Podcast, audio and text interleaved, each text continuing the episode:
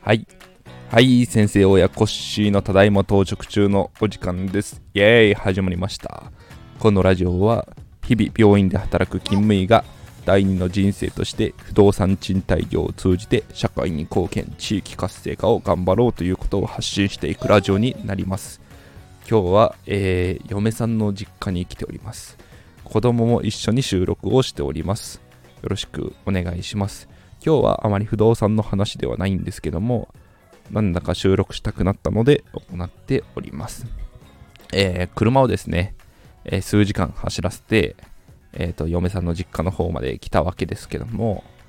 え最近うちの実家に孫の顔を見せるよりも嫁さんの実家の方と,、えーとお世話になることが多いかなという印象です。最近ですね、子供も少し成長しまして、じいじばあばという言葉を発することができるようになって、えー少しだけコミュニケーションができるようになったので、なんだかですね、えっ、と、お父さん、お母さんもすごく今まで以上にさらに可愛がってくれるようになって、えっ、と、まあ、義理のお家ではあるんですけども、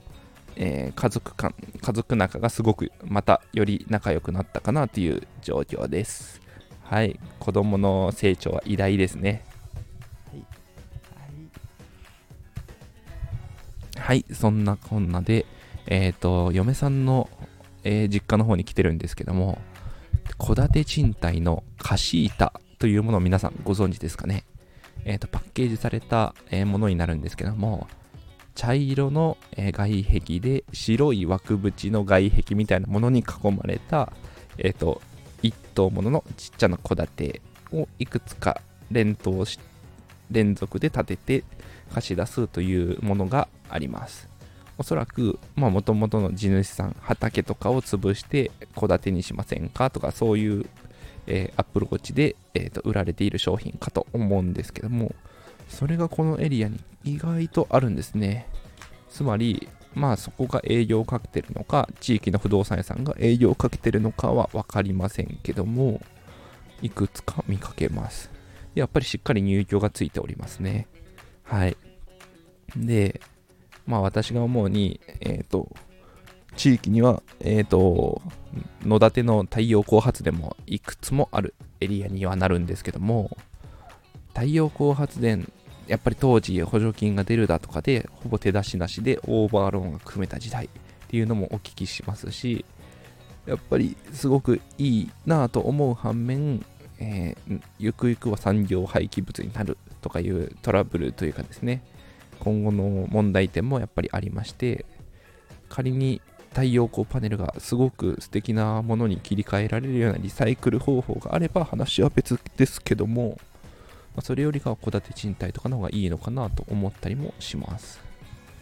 はい、で実際ですね、家賃相場を見てみると、10万とかですね、11万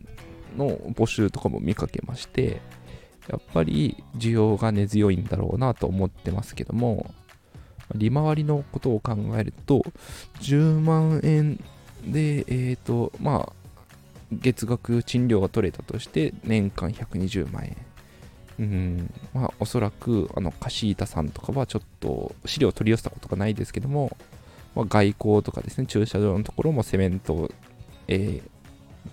敷いたりっていうところもあるので、そこそこかかるんではないかなと思っています。その代わりまし